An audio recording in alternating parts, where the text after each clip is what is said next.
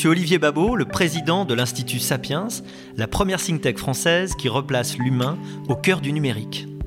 Le Talk Sapiens, c'est une fois par mois une discussion approfondie entre experts pour mieux comprendre les grands enjeux de ce siècle qui commence.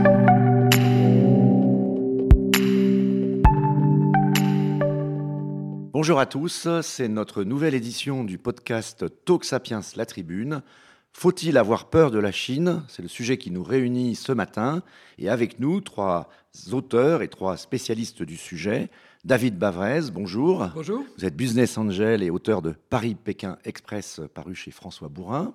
Et puis deux chinoises, donc pour parler du sujet, Haifeng Ma, qui est docteur en sciences politiques et qui a publié euh, est chercheuse à Sciences Po et qui a publié une étude sur l'intelligence artificielle et la Chine à la Fondapol, je crois. Bonjour. Bonjour. Et euh, Shunyan Li, qui est fondatrice de Feida Consulting et auteur de Réussir sur le marché chinois, et qui est une des collaboratrices au journal La Tribune, que j'ai l'honneur de diriger. Bonjour. Bonjour à tous les trois. Donc, on va parler de la Chine. Alors, évidemment, plutôt sous l'angle évidemment de l'Institut Sapiens et de la Tribune, c'est-à-dire les transformations de l'économie chinoise, et euh, notamment dans le domaine des technologies et du numérique.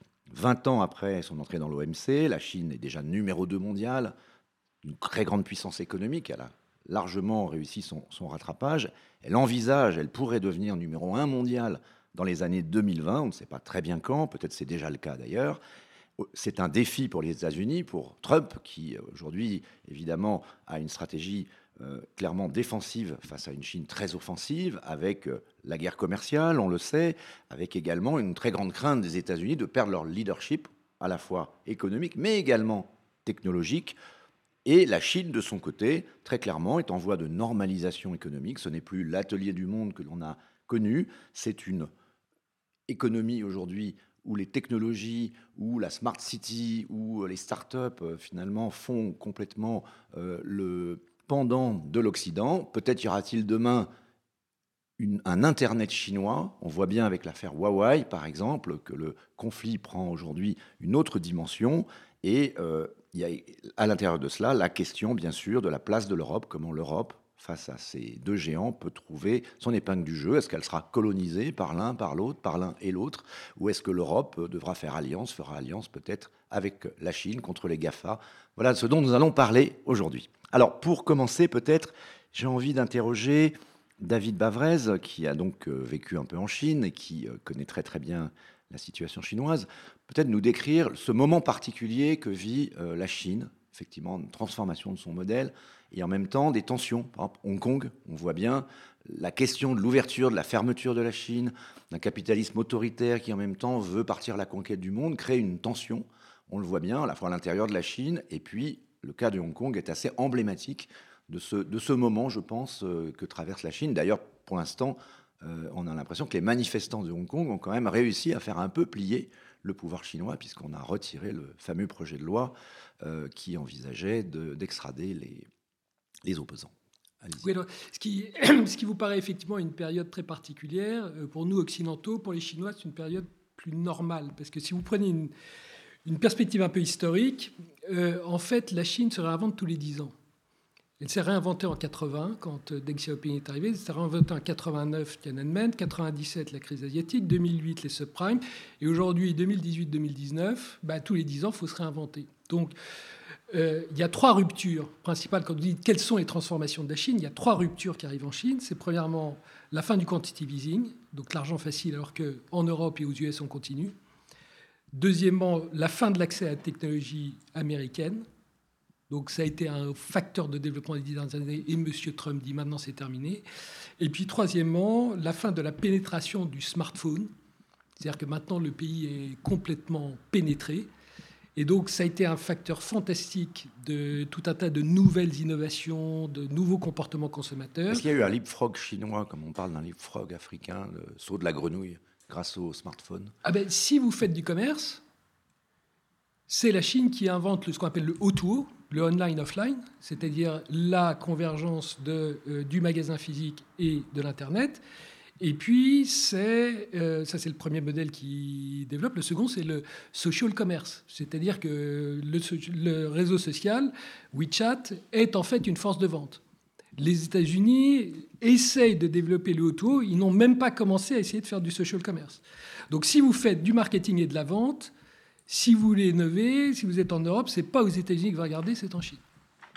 La Chine est le laboratoire, Shunyan Li, bonjour. La Chine est le laboratoire d'un Internet aujourd'hui euh, complètement orienté effectivement sur le capitalisme, l'économie euh, du commerce, le e-commerce. C'est un laboratoire qui on a parfois dit la Chine copie, mais on a l'impression qu'aujourd'hui la Chine invente des nouveaux modèles. Hum, oui, on peut dire que la Chine aujourd'hui est devenue un, nouveau laboratoire d'innovation et de nouveaux concepts, euh, parce que déjà il y a une très forte volonté d'avancer et d'innover avec beaucoup d'investissements, avec le soutien très actif du gouvernement chinois. Et surtout, c'est un marché très très grand. Ça veut dire que euh, on peut faire plein de tests avec plein de données et d'ailleurs, les gens sont relativement un peu moins sensibles en fait à la confidentialité des données. Donc, euh, et puis aussi de manière générale, les Chinois sont globalement euh, ouverts aux nouvelles technologies et aux nouveaux concepts. Ça, c'est très lié à l'histoire chinoise, parce que l'histoire du 19e siècle, du 20e siècle, euh, a, fait, a fait que les Chinois ont compris aujourd'hui qu'il faut apprendre auprès d'Occident, auprès de l'Occident. Donc ça, ça ne pose pas de problème. C'est pour ça que les nouveaux concepts et les nouveaux produits, services, etc. passent euh, relativement facilement en Chine. Voilà. Absolument. Euh, Ma, euh, donc euh, vous pourriez peut-être nous donner aussi votre vision de ce moment particulier que vit la Chine. Est-ce qu'on est dans une Chine qui aujourd'hui part à la conquête technologique du monde? Oui, en fait, euh, pour moi, je pense que euh, la Chine se trouve dans un, moment particulier parce que si on euh, regarde l'histoire de la Chine, donc maintenant, l'État chinois s'appuie vraiment sur les nouvelles technologies et puis pour essayer de, booster le développement de l'économie. Donc le, chemin que la Chine emprunte en ce moment, ça ressemble un peu à, l'histoire des États-Unis. Enfin, ça ressemble un peu à la trajectoire des, Américains, c'est-à-dire que on s'appuie vraiment sur les nouvelles technologies. Donc, euh, je pense que euh, l'administration euh, de Donald Trump fait un peu de déviation de ce, de ce chemin-là parce qu'on voit bien l'attitude de son administration vis-à-vis des nouvelles technologies. Et oui, et comme euh, euh, euh, l'a mentionné, ce qui est très favorable en Chine, je pense que en plus euh, du soutien financier du gouvernement chinois, il y a aussi une volonté d'innovation de la part des entrepreneurs. Et puis, il y a aussi une très bonne opinion publique vis-à-vis -vis des nouvelles technologies.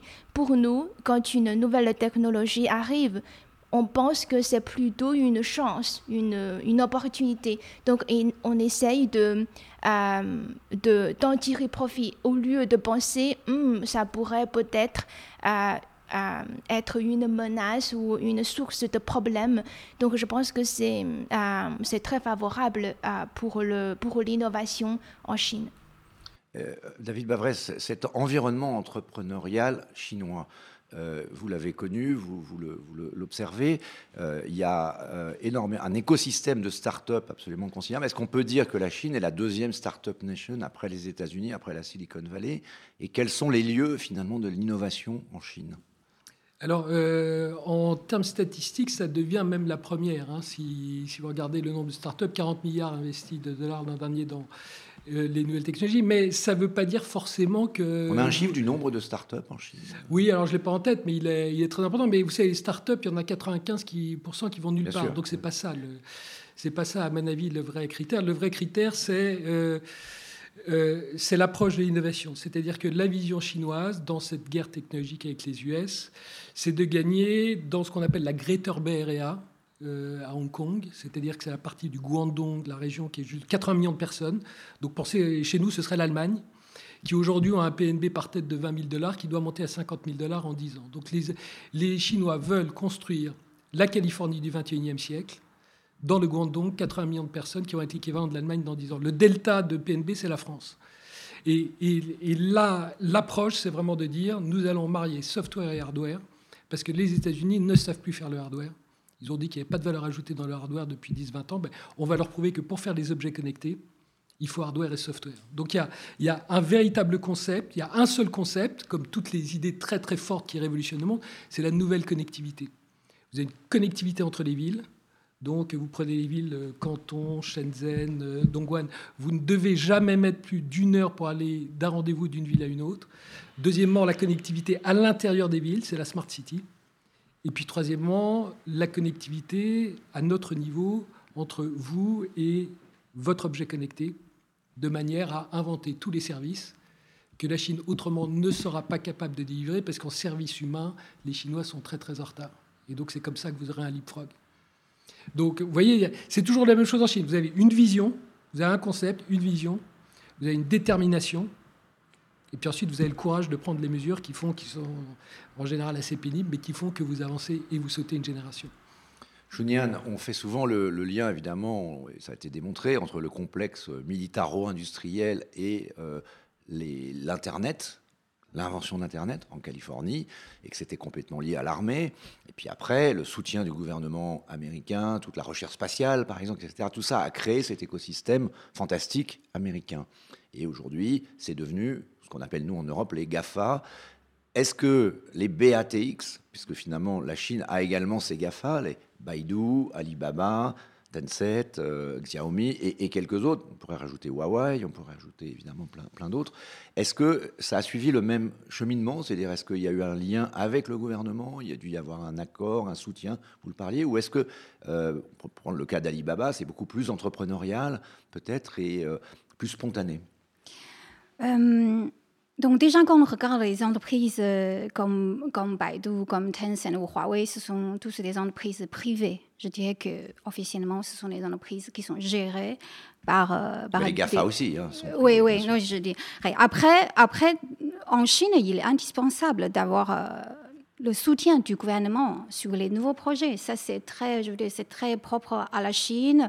Et puis aussi, on est nombreux, donc il faudrait qu'il y ait une coordination quand même assez forte de la part du gouvernement.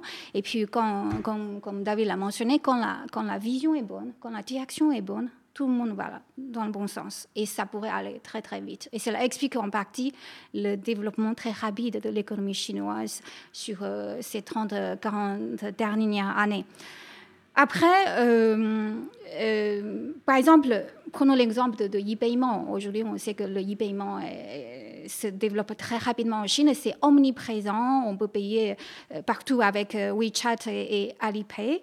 Donc, au début, il y a le gouvernement qui, soutenait, en fait, soutenait clairement le développement de toutes les nouvelles technologies et tous les nouveaux concepts. Et puis, en même temps, de, en plus de ça, il y a le public qui acceptent plus facilement ces technologies, sachant que pendant longtemps, les cartes de crédit étaient très en retard en Chine, mais cela n'a pas empêché que les Chinois acceptent rapidement en fait le paiement qui a permis de passer outre l'obstacle du développement euh, d'actifs du, e-paiement. Voilà, donc je pense qu'il y a un ensemble d'éléments qui font que non seulement il y a le soutien actif du gouvernement, mais il y a aussi le public, les utilisateurs, il y a l'ambiance, il y a les startups, il y a les investissements, tout ça, ça fait qu'aujourd'hui on, avance assez vite. Mais voilà, pour revenir à la question, je pense que le, soutien du gouvernement permet d'aller plus vite. iPhone, les, BATX, c'est l'équivalent des GAFA du point de vue chinois? Est-ce que c'est la même ça signifie quelque chose quand nous on dit euh, il y a quatre grands géants au moins, voire un peu plus en Chine, qui pourraient dominer la scène technologique mondiale, comme on dit Google, Amazon euh, euh, et les autres. Est-ce que, est -ce que vous revendiquez finalement cette, une forme de fierté chinoise, ces quatre entreprises? Pour moi, euh, ces, quatre, ces quatre entreprises, en fait, il faut aussi ajouter euh, PATX, il faut aussi ajouter euh, H, c'est Huawei. Donc, on a, ces, on a ces cinq entreprises phares numériques qui, qui sont capables de, de, de, concurrencer au niveau international. Donc, en fait, chaque, chacune d'entre elles représente, représente Donc chacune d'entre elles ont un, produit euh, important. Genre Baidu, c'est le, le moteur de recherche le plus utilisé en Chine. Mais aussi, ils, sont, ils s'investissent beaucoup dans l'intelligence artificielle et surtout dans le développement des voitures autonomes. Alibaba, c'est le, le commerce euh, électronique et des, euh, euh, Tencent, donc c'est à la fois euh, euh, c'est à la fois le, le, paiement mobile et aussi le, le réseau social très important parce que Tencent a développé QQ et puis le, WeChat. Donc, ce sont les, les deux réseaux sociaux qui sont très utilisés en Chine. X, Xiaomi et Huawei, ce sont les, les fabricants importants d'équipements de télécom je pense que euh, pour la Chine, euh, pour la Chine, enfin, dans le domaine des, entreprises numériques comme dans le domaine des biotechnologies, la Chine, l'un des secrets importants pour la réussite industrielle chinoise, ça consiste de former des entreprises phares et pour que ces entreprises puissent partager leurs expériences réussies avec d'autres entreprises qui viennent après, ce qui pourrait leur permettre d'avancer plus rapidement en évitant de faire des erreurs. Donc je pense que c'est c'est très important comme, euh, comme méthode. Et, euh, comme méthode.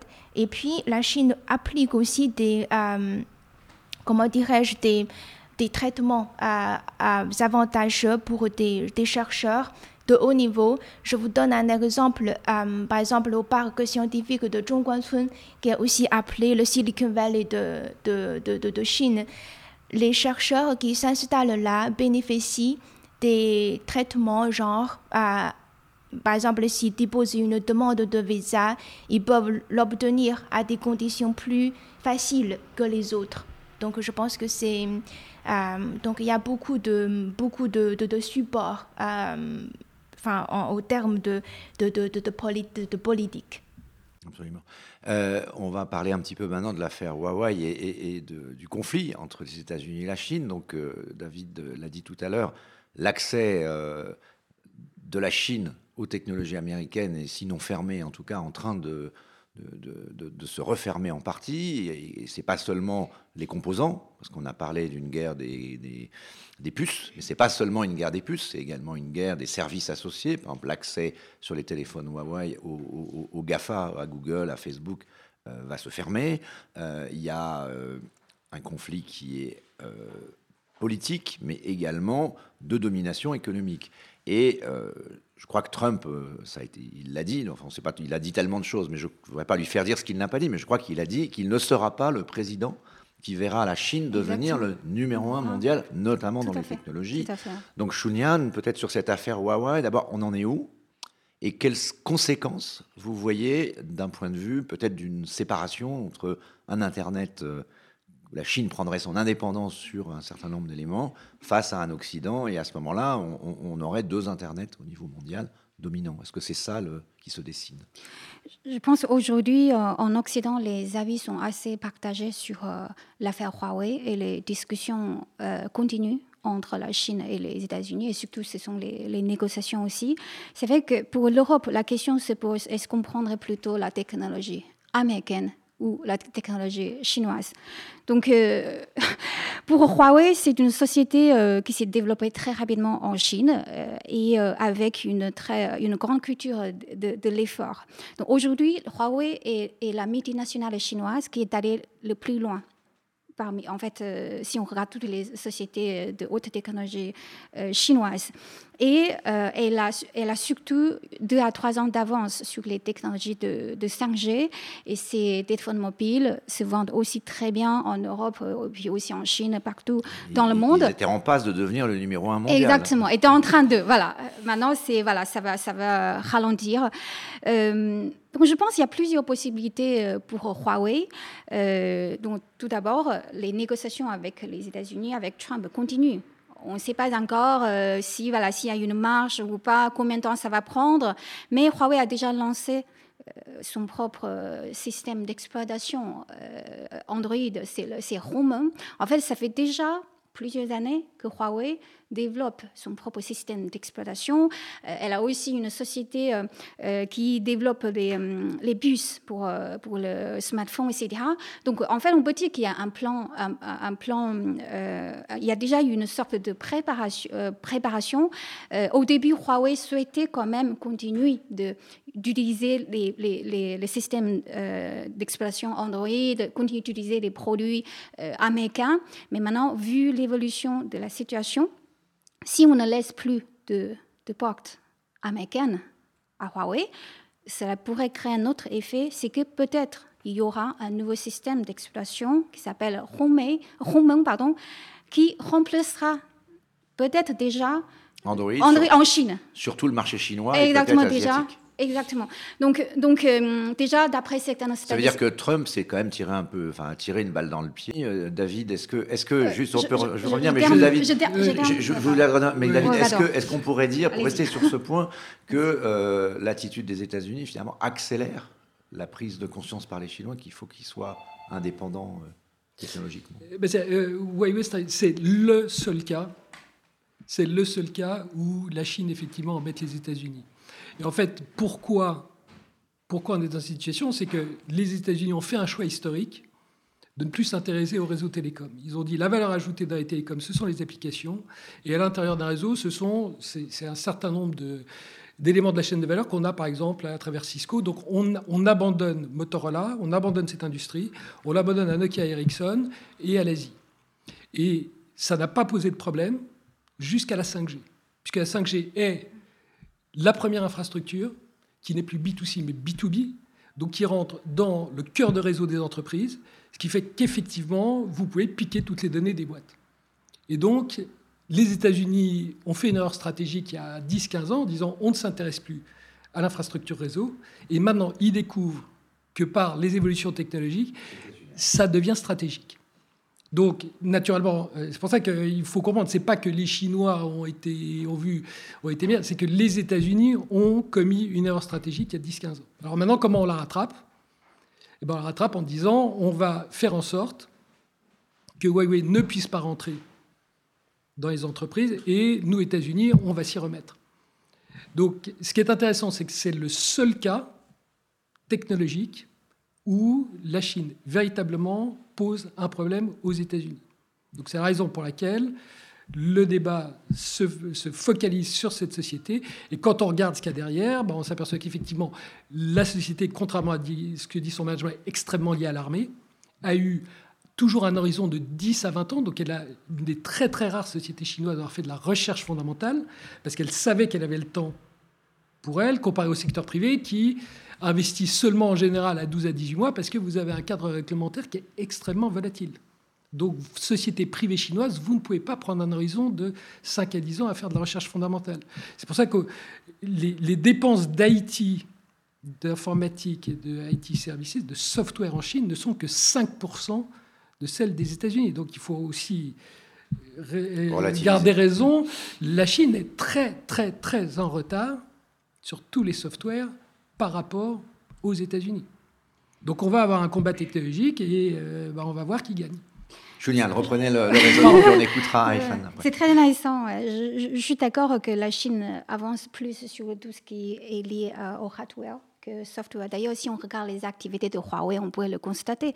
La partie des smartphones, des équipements de télécommunications euh, occupe une beaucoup plus grande part, que les, les, softwares, les, services, les, euh, voilà.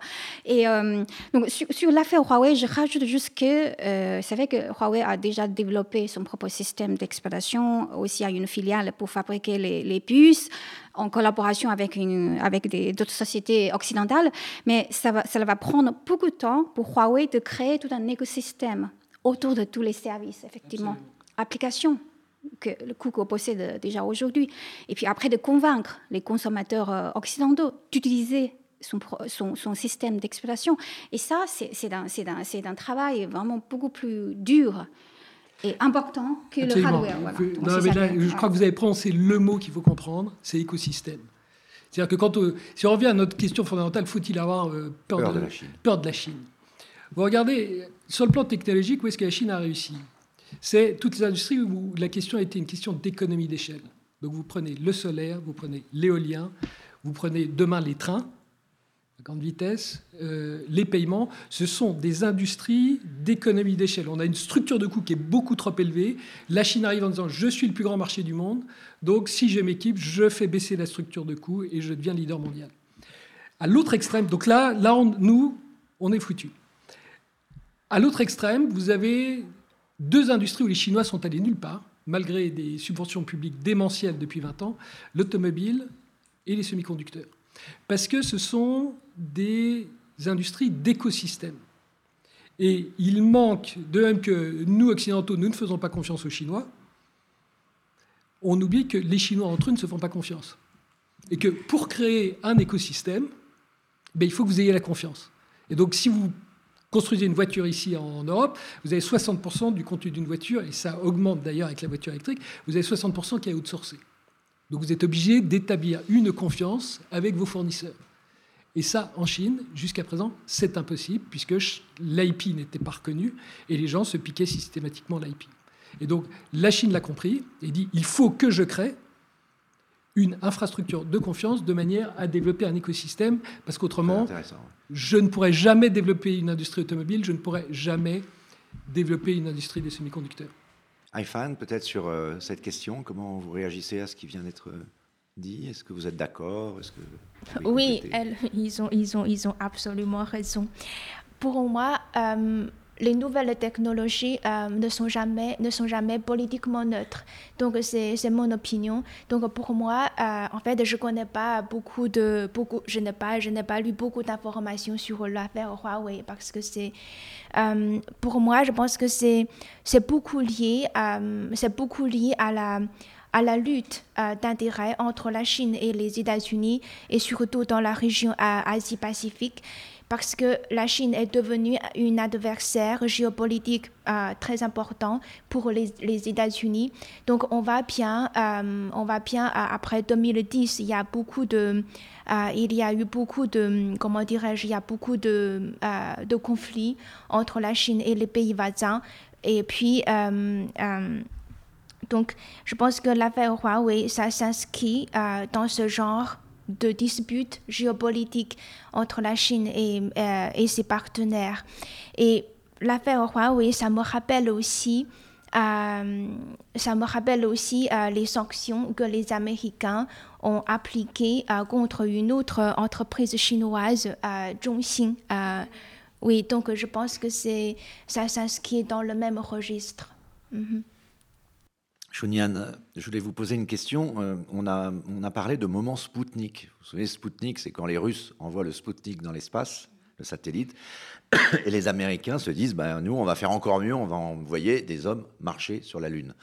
il y a des moments Spoutnik aujourd'hui dans les technologies. Est-ce que l'affaire Huawei en est un? C'est un peu ce que disait David, là, pour les Américains, c'est-à-dire le fait que Huawei était plus fort que les Américains dans l'équipement télécom a conduit les Américains à dire ben non seulement on va les freiner, ce que vous disiez, on va les bloquer, et puis on va euh, redévelopper notre propre industrie pour les, pour, les, pour les affronter. Mais de la même façon, il y a eu un moment Spoutnik, qui a été dit d'ailleurs, je crois, par le patron de Google China, qui, était, qui a été euh, la victoire de Google, justement, Google Go, au jeu de Go, AlphaGo, pardon, au jeu de Go, qui, a été, euh, qui est un jeu évidemment qui parle peut-être plus aux Chinois qu'aux Français, aux Européens qui jouent aux échecs. Mais euh, la, première victoire, effectivement, euh, d'une machine au jeu de Go a, frappé la Chine et, il a dit rien ne sera plus comme avant. Et la Chine, maintenant, le prochain combat, c'est l'intelligence artificielle et c'est là que ça va se jouer. Est-ce que vous reconnaissez ce sentiment de moment Spoutnik en Chine qui se sont dit là, là il s'est passé quelque chose, c'est là a la bataille Oui, je pense qu'aujourd'hui, l'intelligence artificielle, c'est ça, c'est déjà devenu un, sujet très à la mode, encore dernièrement lors de la rencontre entre Jack Ma et euh, Elon Musk. À Shanghai. Bien sûr. Ils ont discuté de ils ce étaient, sujet. Ils n'étaient pas d'accord. Ils n'étaient pas hein. très d'accord. On voit, on voit les, On visions parler, différentes en fait.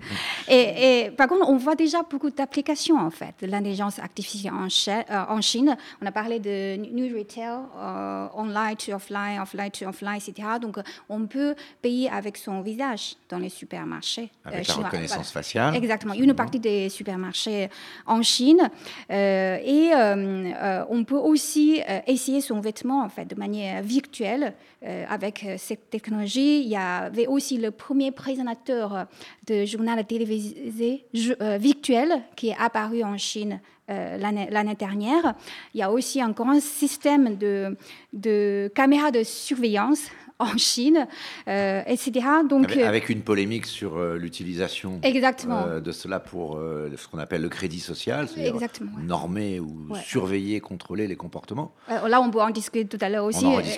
mais je Et- le dis quand même. Pour Oui, bien sûr, pas. bien sûr. Ça, ça suscite toujours des, des discussions et des débats. On a des haut-parleurs lancés par Chidin.com et Alibaba euh, qu'on peut utiliser pour commander des produits avec sa voix. Euh, à la maison.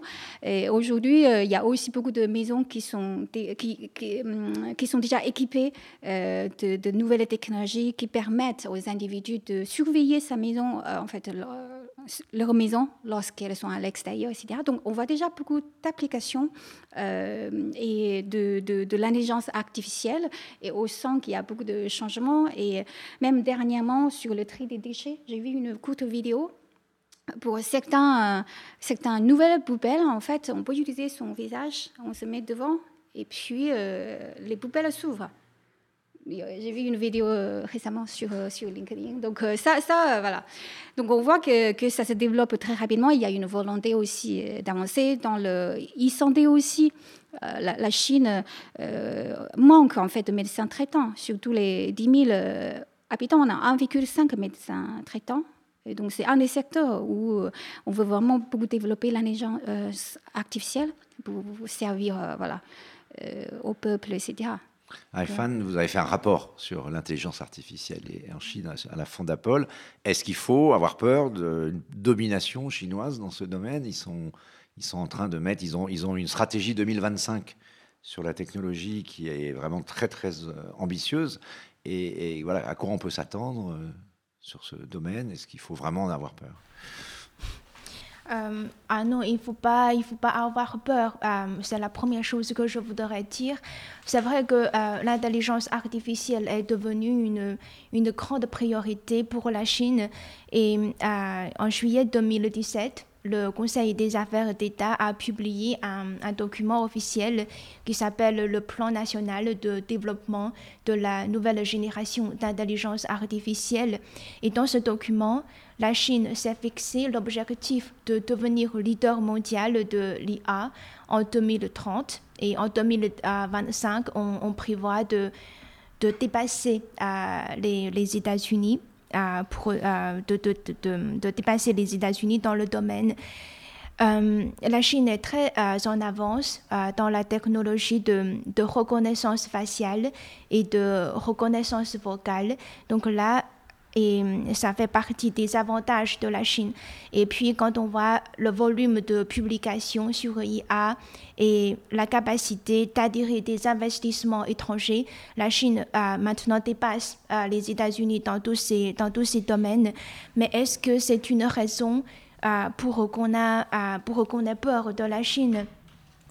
Bah, Peut-être la question pour compléter ce que je disais, c'est la question de l'éthique. C'est-à-dire, euh, on parle beaucoup en matière d'intelligence artificielle du risque de créer un monstre, une sorte de Frankenstein, parce que euh, voilà, le pouvoir euh, pourrait être donné et dévolu aux machines. Donc, il y a un certain nombre de guidelines qui sont évoqués en Occident. Google a été forcé de les publier.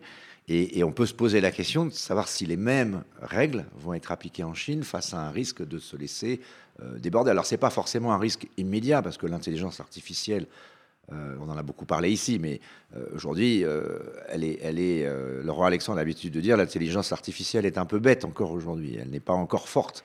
Mais on ne sait pas exactement. Donc, est-ce que le sujet, c'est pas plutôt les règles, les normes internationales que la Chine peut-être ne, ne s'impose pas pour rattraper justement, euh, ou pour aller plus vite que les autres? Je dois dire que dans l'approche de la Chine, euh, ce qu'on doit faire dans un premier temps, c'est vraiment d'avoir, euh, c'est vraiment de, permettre à l'intelligence artificielle de se développer à un haut niveau. Mais en même temps, je pense que euh, l'État chinois a ce souci de développer en même temps les normes éthiques. C'est ce qui est prévu dans le plan euh, que j'ai mentionné tout à l'heure, c'est-à-dire que euh, vers 2025, euh, la Chine va essayer de bâtir la base d'un système de normes éthiques dans le domaine de, l'intelligence artificielle. néanmoins, néanmoins, ce que je pense, c'est que, c'est que avant, avant qu'une technologie ne se développe, il faut pas comment dirais-je, il faut pas être, euh, euh, il faut pas être trop, euh, trop conservateur. C'est-à-dire que avant qu'une technologie ne se développe même à haut niveau, comment on peut savoir les impacts qu'elle pourrait avoir et comment on peut savoir qu'on est incapable de, de, de gérer ces, ces, problèmes? Donc, je pense que c'est une différence entre la Chine et l'Europe j'ai lu, j'ai vu une information, euh, j'ai vu une information sur Financial Times il y a quelques jours. Euh, la Commission européenne a, fait une déclaration en disant qu'elle va essayer de, reculer l'intelligence artificielle en donnant à tous les citoyens européens le, droit de connaître euh, comment les informations de reconnaissance faciale les concernant vont être utilisés euh, en pratique. Donc, vous voyez, je pense que c'est une grande différence entre euh, la Chine et, l'Europe. Il faut, il, faut, il faut donner une chance aux, entrepreneurs de voir comment leur technologie va se développer. Il faut, il faut leur permettre de, de de, tirer un peu de profit. Euh, il ne faut pas déjà tuer euh, la créativité. David, là-dessus, oui. Est-ce que, parce ben, qu'on est pourrait dire la Chine ayant moins, ou les Chinois étant pour diverses raisons, moins sensibles ou sensibilisés à la question du respect de la vie privée, peut-être que ils sont persuadés, ils peuvent aller donc plus vite que nous. Absolument. Ils sont persuadés que c'est la manière dont ils vont créer leur avantage compétitif. Donc, ce sont deux visions complètement différentes, big data versus small data. C'est-à-dire que la Chine est persuadée que le big data, nous, on va perdre, parce qu'ils disent vous êtes organisé par silo, donc vous avez des données de votre banque, vous avez des données de santé, vous avez des données de votre entertainment, et on ne peut pas les mélanger. Et donc, on ne va pas pouvoir trouver les corrélations. Tout l'intérêt du big data sont les corrélations non évidentes. Et alors, M. Kaifouli, que vous mentionniez euh, précédemment. L'ancien patron, de Google China. alors, il vous donne un exemple. Il dit euh, si, on fait du, si vous êtes une banque et vous faites du crédit à la consommation, est-ce que je vous prête Donc je vais aller vous voir et je vous dire euh, combien vous gagnez. Alors vous gagnez 100. Bon, si vous pensez que je suis inspecteur du fisc, vous allez me dire je gagne 10. Si vous êtes entouré par deux splendides femmes, vous allez dire je gagne 1000. Donc M. Kaifouli dit toutes les données en Chine sont complètement bidons parce que les gens mentent. Alors comment je fais il dit, je vais demander à la personne quel est le remplissage du taux de sa batterie de smartphone quatre fois par jour. Ça, vous en foutez, vous pouvez le dire, ça ne vous gêne pas. Et il dit, si cette personne est en dessous de 10% à un moment, je ne lui prête jamais. Parce que c'est quelqu'un qui vit de manière extrêmement risquée et qui peut se retrouver sans soi. Si au contraire, c'est quelqu'un qui est systématiquement au-dessus de 50%, qui est névrosé en disant peut-être que je n'aurai plus de batterie, je suis à 38%, donc je suis très inquiet. Là. C'est quelqu'un. Alors voilà, ben voilà, ouais, je ne vous prête pas. Il faut ah, je ne suis pas encore en dessous de 10. Il faut voir mes chargeurs. Et donc, oui, oui, oui. et donc la Chine vous dit, le big data, c'est créer, trouver ces corrélations non évidentes qui vont permettre de délivrer les services à un coût beaucoup plus faible parce que le coût de. Et donc, est-ce que ça veut dire qu'on est condamné sur tous ces sujets-là Et je rajouterai d'autres. Eh ben, les biotech, par exemple, on dit aussi que les Chinois vont très très vite dans la santé. Et vous savez ce qui nous sauve Sur euh, euh, l'embryon humain, par exemple, toute cette recherche où ils ont finalement peut-être pas exactement la même. Euh, les mêmes réserves Exactement. éthiques que nous, est-ce que ça veut dire que forcément ils vont aller plus loin, plus fort et plus, ils pourront nous, donc dominer. Mais si je continue mon exemple, quand vous parlez à des spécialistes de la, de la crédit de consommation en France, ils vous disent mais on a déjà essayé, on a mis les permis de points, les, les points de permis avec les gens qui ne respectent pas le code de la route et la capacité à rembourser. Complètement différent. parce que nous avons des attitudes complètement différentes en fonction de ce qu'on fait dans la vie. Donc ils disent, le big data, c'est complètement bidon. Ce qui compte, c'est le small data, en comprenant bien en fonction de votre prêt. On ne veut pas plus de données, on croule, nous tous, on croule sous les données. On en veut moins et on les veut pertinentes. Et donc, ce que disent les Européens, c'est qu'ils disent, on va laisser les Chinois faire leur truc, qui ne va en fait déboucher sur des usines à gaz qui vont, sur le plan économique, déboucher sur absolument rien. Et nous, on va se concentrer, on va réfléchir à quelle est la donnée dont j'ai véritablement besoin. Et je ne sais pas qui va gagner. Mais ce qui est très intéressant, c'est, et, je reviens à cette idée d'économie d'échelle, la vraie question à se poser, c'est est-ce que les économies d'échelle dans l'industrie des données ont vraiment la valeur ajoutée que on nous vend aujourd'hui? Et c'est pas sûr. oui, je, je, vais rebondir là-dessus sur ce que vous avez les deux vous avez dit. Euh, je voulais souligner qu'il y a hum, une différence dans la façon de penser et de réfléchir entre le monde chinois et le monde occidental. Euh, dans l'ancienne philosophie chinoise, le bien et le mal peuvent coexister. Ça veut dire les choses très différentes, voire contradictoires, peuvent coexister, comme le yin et le yang. Ça veut dire qu'on doit toujours regarder les deux aspects. Il y a le yin et le yang. Et puis, dans le monde occidental, le bien et le mal, souvent, ça ne peut pas coexister. C'est le bien ou le mal. Donc, surtout aux États-Unis. Euh, surtout aux États-Unis. Et, les Français aussi, parce que vous avez un grand esprit euh, critique. Voilà. Vous, avez tendance à vous focaliser sur euh, tous les impacts négatifs. Donc, ce que je veux dire, c'est que toute chose a deux aspects toutes les technologies, que ce soit la 5G, l'intelligence artificielle, etc., Il, y a, toujours deux aspects. Euh, les technologies sont là. Est-ce qu'on pourrait les utiliser pour vraiment euh, rendre la vie meilleure ou est-ce qu'on les utilise pour créer des hum, des, impacts négatifs, ça, c'est à nous de, c'est à nous de voir, c'est à l'être humain de, décider. Donc, si on revient sur l'intelligence artificielle, par exemple, en Chine, d'un côté, on, voit effectivement euh, le public, il y, a, il y, a, beaucoup de Chinois acceptent ça plus facilement parce qu'ils attachent plus d'importance à la sécurité, à la euh, on dit commodité, qu'à la, liberté. Voilà, qu'à la liberté. Et puis aussi, euh, dans la culture chinoise, on a déjà dit, on est un peu moins sensible à ça. On a une, une culture communautaire, traditionnellement.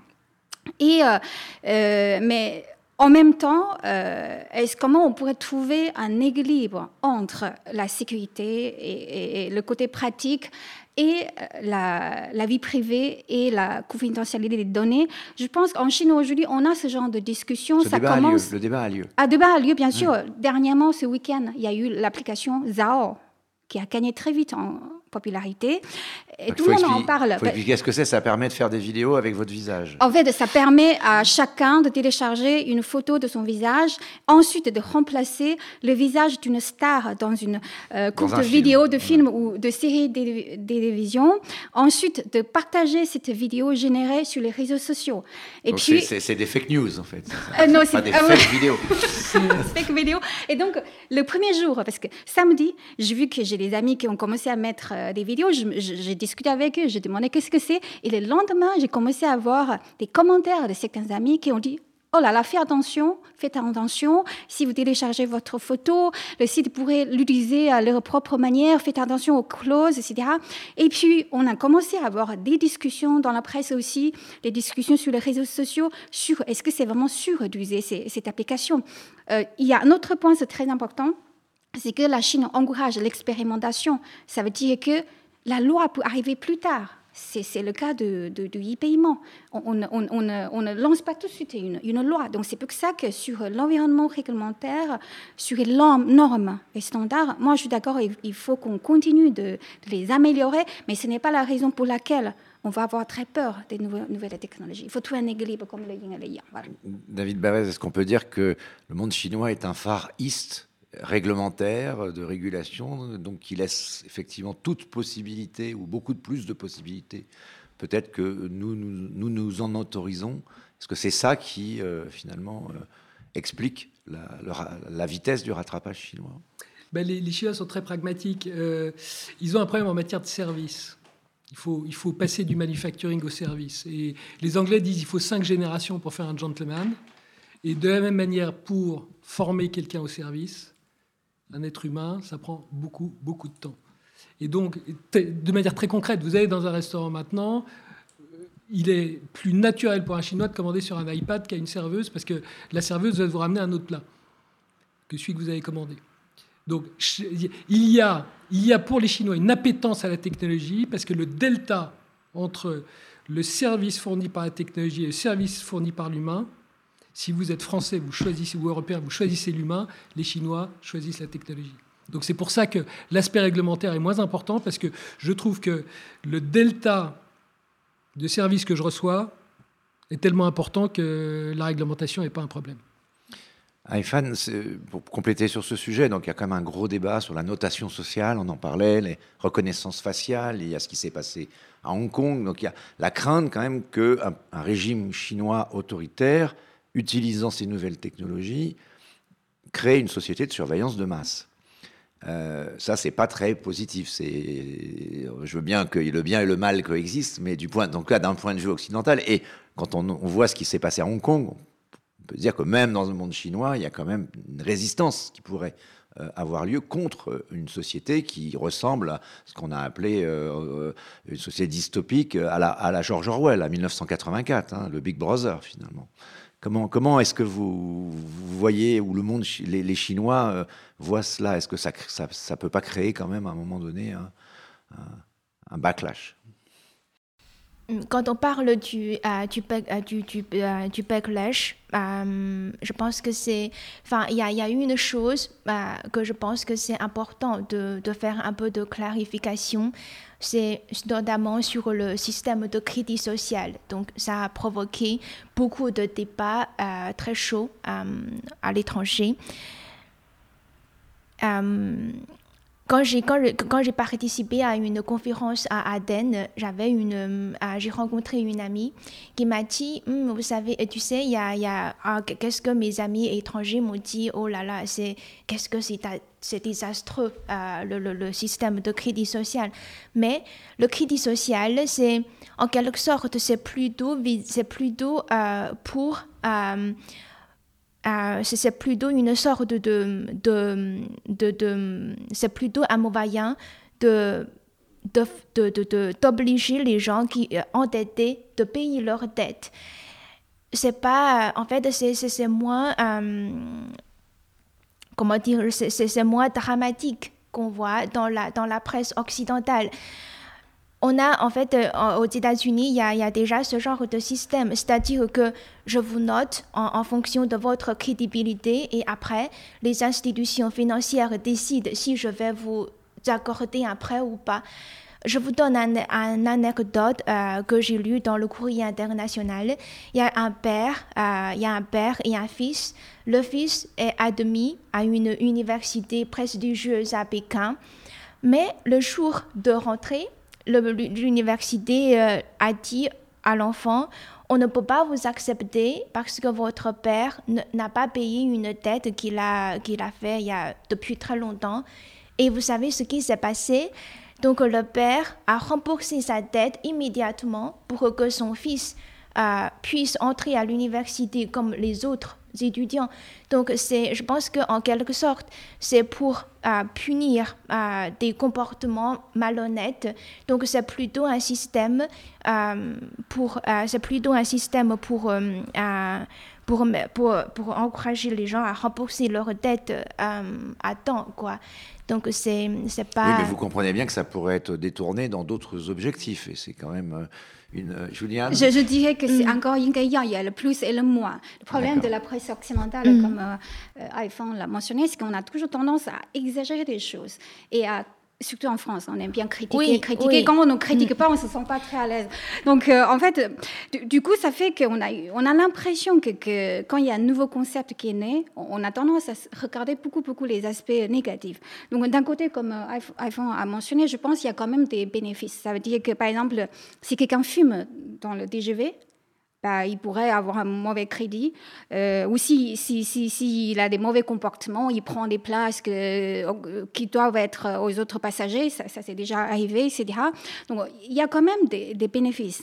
Après, euh, comment, comment on peut utiliser les données, comment on pourrait euh, trouver un équilibre, ça c'est toute une autre question.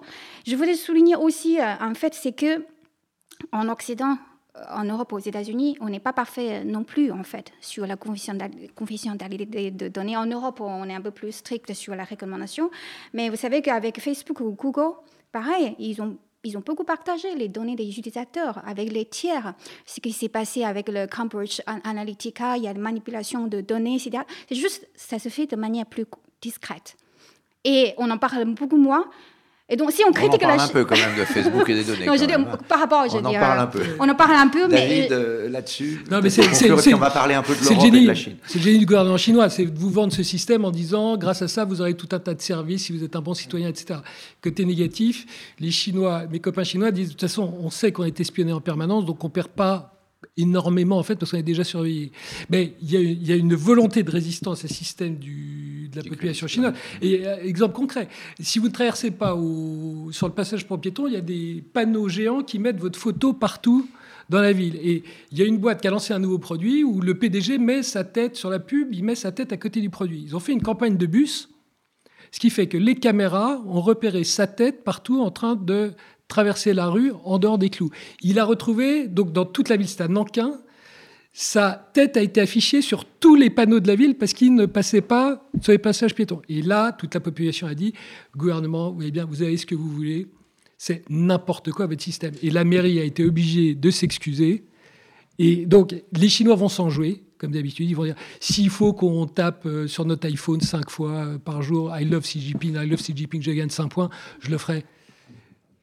Donc ne, sous-estimez pas la capacité de la population chinoise à se jouer d'un système. Ils adorent jouer et ils disent face à un truc complètement débile, eh ben on va les avoir. Et ça, ça va occuper, je crois, 1,4 milliard de personnes. On va arrêter le débat sur ce sujet parce qu'on pourrait y passer euh, Après, la journée. Rien, je dirais, il y a, je, je, je, suis d'accord que le, le, système de crédit social, comme d'autres systèmes, il y a toujours des zones d'amélioration en Chine. Rien n'est parfait, à mon avis on va, on va parler un tout petit peu maintenant d'Europe. Euh, alors, euh, on conclura là-dessus. C'est moyen, hein On ne peut pas tout dire. Donc, effectivement, l'Europe dans tout ça, donc dans ce conflit États-Unis-Chine, quelle est la place de l'Europe? Est-ce qu'on va aller il y, a, il y, a, les routes de la soie. Je vous dis que vous faites un grand papier dans la tribune qui parle des enjeux, notamment pour l'Europe, des routes de la soie. Donc, est-ce que euh, on est dans une logique, l'Europe amenée à s'allier, par exemple, avec la Chine? On voit bien que ça va pas très bien aussi avec les États-Unis. Donc, est-ce qu'on va vers une Chine-Europe? Est-ce qu'on d'ailleurs peut-être amené à ce qu'une partie de l'Europe, on l'a vu en Grèce, on commence à le voir dans les pays de l'Est, avec notamment, y compris la Russie d'ailleurs, est-ce qu'on peut avoir finalement ce type d'évolution d'une, euh, Europe qui, euh, bah, finalement, euh, se fait un peu coloniser par la Chine, comme elle s'est fait autrefois coloniser par les États-Unis? Moi, c'est vrai que généralement, je n'utilise pas le mot comme colonisation, domination. C'est vrai que ce n'est pas vraiment dans les, dans les, valeurs traditionnelles chinoises euh, non plus. Tout à l'heure, vous avez mentionné les différents systèmes, les aspects en fait. Euh, du côté chinois et du côté occidental. En Chine, on a plus de hardware que software. En Occident, on développe plus les services, applications, etc.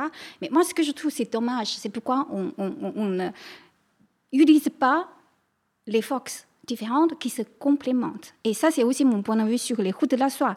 C'est que aujourd'hui, face aux routes de la soie, c'est comme face à la montée en puissance de la Chine.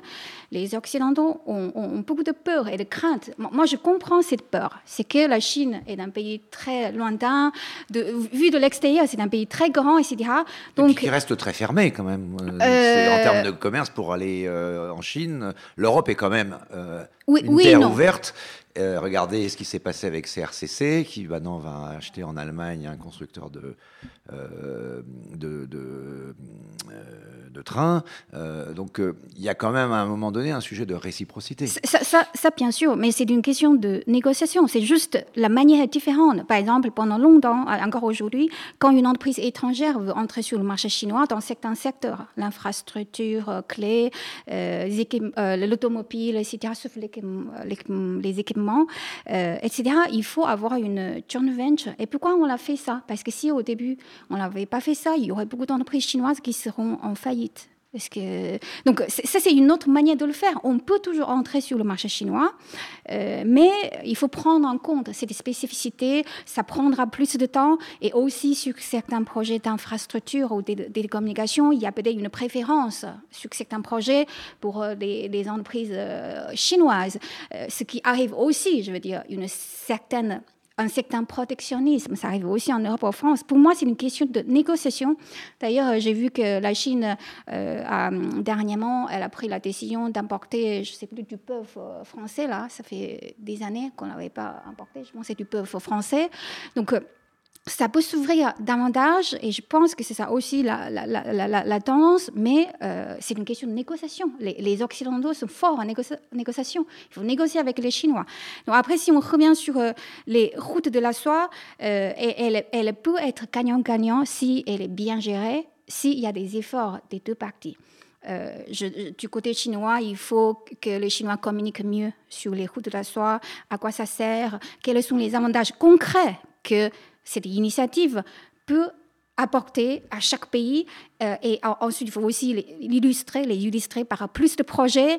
Euh, vous savez que la manière de communiquer euh, à la chinoise, généralement, c'est assez implicite. Ah, c'est moins transparent que la méthode occidentale. Donc il faut que les Chinois prennent plus en compte la modalité et la pensée occidentale et puis communiquent mieux sur ce projet et trouvent des moyens plus concrets pour que tout se passe bien. Mais du côté occidental, il faut aussi euh, essayer de ne pas faire trop de préjugés ou d'avoir trop d'interprétations géopolitiques et puis aussi faire des efforts. David, euh, les routes de la soie, donc il faut en avoir Je voudrais parler de l'Europe d'abord parce que c'est plus important à mon sens. Euh, ma grande crainte, c'est que l'Europe va être la victime collatérale de la guerre entre les US et la Chine. Et, on a un risque de ce que j'appelle la yéménisation de l'Europe. C'est-à-dire que, vous voyez, l'Iran et l'Arabie saoudite se font la guerre. Vous faites jamais la guerre chez vous. Vous faites la guerre dans une région tierce. Et les, les États-Unis et la Chine ne vont jamais se faire la guerre ni aux États-Unis ni en Chine. Vraie guerre, ils vont la faire. Ils vont la faire en Europe. Et ce qu'ils font, c'est qu'ils viennent nous piller. Alors très concrètement, c'est quoi On le voit déjà. le, PDG d'HSBC, le PDG d'HSBC vient d'être dégommé par les Chinois. HSBC, c'est 120 milliards de market cap, c'est la plus grande banque européenne. Ce sont les Chinois qui décident du président. Euh, Bayer est maintenant rançonné par les États-Unis, va être obligé de payer une amende après le rachat de Monsanto de, de, 10 milliards minimum, peut-être plus. Ça bénéficie à Syngenta qui a été racheté par les Chinois. Donc il y a une entente pour piller l'Europe dans l'industrie de la chimie. Euh, Trump fait sortir Total d'Iran, euh, après avoir investi 400 millions, tout ça, ça va chez CNPC, le chinois, gratuitement. Donc vous voyez ce qui se passe, c'est qu'il y a une entente aujourd'hui entre la Chine et les États-Unis pour piller l'Europe. Quand vous allez en guerre, vous, vous, reprenez Sparte et Athènes. Quand vous allez en guerre, vous allez prendre l'argent chez votre voisin, qui est faible, en lui disant Je te pille, autrement je te fais la guerre. Et c'est exactement ce qui se passe. Donc si on ne réagit pas très rapidement, ben on va voir dans le train, on a refusé de faire Alstom euh, Siemens, et ben Voslo, oui, on l'a. Et donc euh, Alstom et Siemens vont disparaître. Et vous le voyez très bien, euh, c'est le, groupe Siemens, 100 milliards de market cap, a dit, c'est quand même une société allemande, a dit, je n'ai plus de business model parce que je suis subscale, je suis pas suffisamment important dans tous mes domaines. Donc je, je casse, je casse mon modèle de conglomérat et je suis obligé de fusionner toutes mes activités avec un autre Européen parce qu'autrement, je sais que je vais me faire bouffer à la fois par les États-Unis et par la Chine. Donc, on a, on a un vrai risque. Et les routes de la soie, je suis désolé de vous le dire, mais euh, à Hong Kong, on ne parle pas une minute de routes de la soie, ce ne sont que des pertes.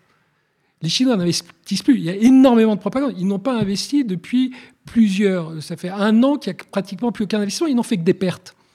Euh, la, fameuse Asian Infrastructure Investment Bank, qui était censée investir 250 milliards, ils ont investi un malheureux 8 milliards en, en 6-7 ans. Pourquoi? Parce qu'il n'y a pas un projet qui tient la route. Donc, ne nous trompons pas de débat, tout ça c'est de la propagande. Les, les routes de la soie, c'est ce que Bill Gates disait de la technologie.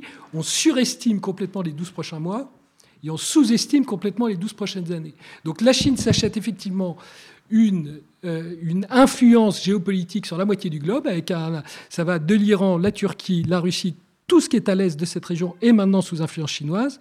Mais les Chinois font ça de manière très intelligente en n'investissant plus, ne serait-ce que parce qu'ils n'ont plus l'argent, parce que quand M. Xi Jinping est arrivé, il y avait 500 milliards de dollars de balance des paiements positifs, maintenant il est à l'équilibre. Et à partir de l'an prochain, il va être en déficit. Donc les Chinois ont encore plein d'argent, mais pour la Chine, pour la Greater Bay Area, pour construire la Californie et battre les US, mais mettre de l'argent dans la route de la soie, dans l'infrastructure. Ils ont perdu leur chemise en Amérique latine, en Afrique, dans tous les pays entre à l'est la Russie. Maintenant, c'est terminé. Et ils sont obligés. Ce que je vous ai dit au début, c'est la fin du quantitative easing, c'est la fin de l'argent gratuit. Nous, on continue. Les Chinois, de manière beaucoup plus pragmatique, arrêtent en disant, vous avez vu que le yuan vient d'être dévalué, il dit, si on continue, on n'a plus l'argent. On ne peut plus jeter l'argent par les fenêtres. Je, suis d'accord qu'il faut trouver un équilibre entre euh, l'investissement au sein de la Chine et l'investissement à l'étranger, parce que la Chine a aussi besoin des capitaux pour son propre euh, développement. Et, d'ailleurs, euh, si certains projets sont mal gérés, je trouve que c'est normal parce que ça fait pas longtemps que les entreprises chinoises commencent à sortir euh, de la Chine. et il y a aussi certains projets qui sont très bien gérés. C'est comme le, cas du, port en, Grèce. Là. ça, voilà, exactement. Sa rentabilité s'est nettement améliorée depuis que les Chinois ont commencé à gérer, gérer ce port. Donc, moi, je trouve qu'il y a une sorte de contradiction du côté occidental ou européen, ou, du côté français. Quand les Chinois n'investissent pas assez, par exemple en France, les Français disent euh, il y a un déficit commercial, en fait. Vous n'investissez pas assez chez nous. Quand on investit plus, comme le cas de l'aéroport de Toulouse, on commence à dire mais vous allez, vous allez tout racheter. En fait, vous êtes en pacte, vous ne gérez pas bien votre projet et vous voulez prendre l'argent de chez nous. Mais comment on pourrait vous satisfaire? Ça, ça, je trouve que c'est quand même, il y a une sorte de contradiction. Est-ce qu'on veut ou pas? Les investissements chinois. Si on veut, on les prend et puis on commence à, essayer de mieux se comprendre, mieux travailler ensemble. Euh, bah, si on ne si on veut pas, on ne dit pas qu'il y a un déficit commercial. non, mais c'est ça qui est très intéressant, c'est que quand vous êtes à Hong Kong, quand on est ici à Paris, on dit, voilà, ils vont nous envahir. Puis quand vous êtes à Hong Kong, les Chinois me disent, mais Kuka en Allemagne, vous avez vraiment truffé. Hein on, a payé 4 milliards, ce truc, ça fait 50 millions d'IBIT cette année. Euh, le Club Med, 1,4 milliard. Mais vous nous avez vraiment eu, là. C'est Eutelsat, vous nous êtes rentré à 30 euros, l'action est à 15. Euh, Sonia Riquel, vous avez vendu une boîte qui est en faillite. Thomas Cook, là, euh, Fosun qui a investi, obligés de recapitaliser, ça vaut zéro. Vous êtes vraiment super bon et on est vraiment mauvais. Et, c'est ça la réalité. Et bien en même temps, ils rentrent chez Peugeot à 8 euros et ils vont en sortir à 20 euros. Ils auront euh, triplé la mise et ils auront piqué la technologie qu'ils voulaient. Donc, en fait, c'est un combat sain c'est un combat sain entre. Euh, c'est le capitalisme. Il ne faut pas avoir peur. Dans ce vous avez mentionné euh, l'aéroport de Toulouse. Bon, bah, c'est scandaleux. Les Chinois ont investi, n'ont absolument rien fait et ils vont repartir avec 50% de primes. Bon, bah, là, on a été très, très mauvais. Je trouve que c'est M. Macron qui s'en est à l'époque. Qui s'en est. Donc M. Macron a été très, très mauvais. Donc il y a des coups, on a été très mauvais. Peugeot, on a été très mauvais. L'aéroport de Toulouse, on a été très mauvais. Puis il y a d'autres coups, on a été très bons. Il y, a beaucoup, il y a eu beaucoup de critiques sur l'affaire de l'aéroport Toulouse. Si vous critiquez toujours euh, les Chinois, euh, forcément, ils ont moins envie de rester. Bah, non, non, mais vous, vous étiez censé nous amener tout un tas de trafic, vous n'avez rien ramené. Non, mais... Euh, vous avez piqué les dividendes qui traînaient dans la boîte et ensuite. vous, mais vous arrivez par un coup de génie à le revendre 50% plus cher à un Français qui aurait dû bider la première fois. En partie, en partie aussi, tu as l'habitude. Je ne nie pas votre génie parce que vous repartez avec 50% de prime en Mais, mais de toute façon, vous savez, les investisseurs chinois, français ou européens, moi, je trouve la nature reste plus ou moins similaire. On cherche les intérêts, on cherche les bénéfices. Tout le monde cherche. Bah, C'est le principe. C'est la règle universelle. vous seriez d'accord pour dire que la Chine, c'est un monde capitaliste, même s'il est autoritaire. Euh, ce qui est sûr, c'est qu'on a besoin, si vous prenez les investissements cumulés, ce qu'on appelle le FDI, donc les investissements cumulés étrangers en France, les Chinois représentent 2 à 3 il faut que ce soit beaucoup plus. Oh, la oh, euh, apparemment vous êtes d'accord. Aïfan, vous n'avez rien dit sur, sur le sujet, mais on va conclure quand même, parce que là, on approche de l'heure d'émission, ce qui est bien. C'est une très bonne discussion, euh, très passionnée. voilà, les passionnés, mais on la, poursuivra en dehors de l'émission. Est-ce que vous pouvez mm. conclure sur cette question Est-ce qu'il faut avoir peur de la Chine en Europe ou pas? Euh, euh, je, je, vais, je, vais tout d'abord, euh, je vais tout d'abord parler du futur de l'Europe dans cette guerre commerciale entre la Chine et les États-Unis. Alors pour moi, je pense qu'il y a deux scénarios. Le premier scénario, c'est que, euh, l'Europe va perdre. C'est-à-dire que, vous savez, sur le marché, notamment, si on prend l'exemple numérique, il y a un principe qui dit dans cette compétition, les grands vont devenir encore plus grands et les puissants deviennent encore plus puissants. Donc, il y aura de moins en moins d'entreprises sur le marché, mais les entreprises qui y restent vont être particulièrement fortes. Donc, vu le retard que l'Europe a pour l'instant et, euh, et puis, et notamment un, un environnement de régulation particulièrement strict, donc je pense que l'Europe euh, l'Europe va euh, avoir des difficultés à, avancer.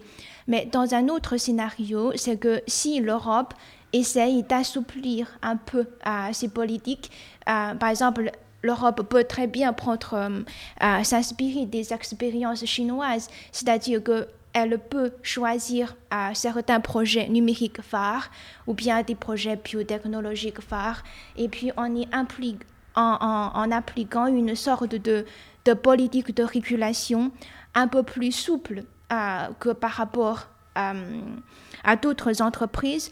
Donc, dans, ce cas-là, elle peut peut-être former des champions numériques européens. Donc là, c'est tout à fait possible.